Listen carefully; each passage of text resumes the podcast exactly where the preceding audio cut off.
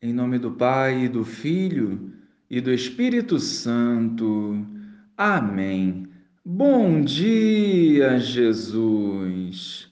Te louvamos e bendizemos por este novo dia que se inicia, o qual queremos vivê-lo na tua presença, desfrutando da alegria celeste. Com os nossos corações abertos, queremos ser reavivados pela tua palavra.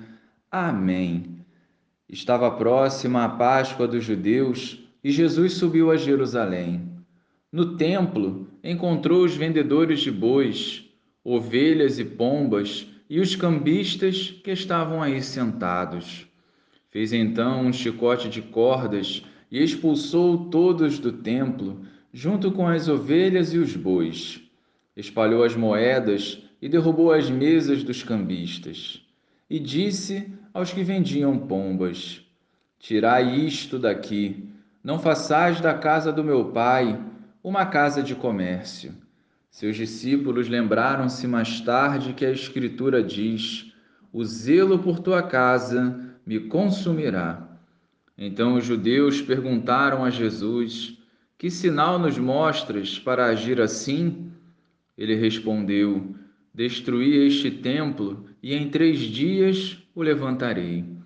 Os judeus disseram: Quarenta e seis anos foram precisos para a construção deste santuário, e tu o levantarás em três dias? Mas Jesus estava falando do templo do seu corpo. Quando Jesus ressuscitou, os discípulos lembraram-se do que ele tinha dito e acreditaram na Escritura e na palavra dele. Louvado seja o nosso Senhor Jesus Cristo, para sempre seja louvado.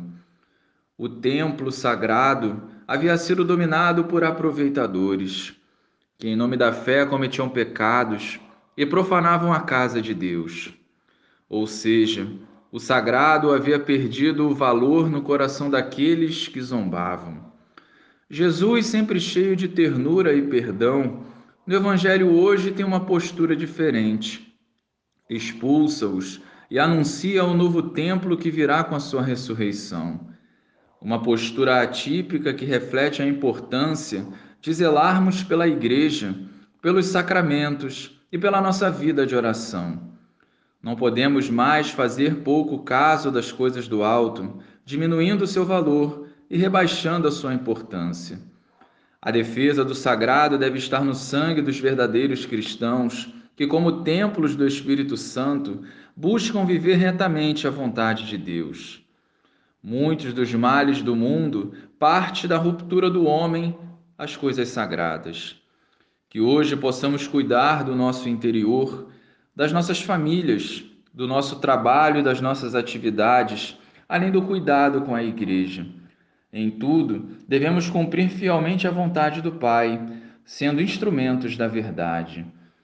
Glória ao Pai, ao Filho e ao Espírito Santo, como era no princípio, agora e sempre.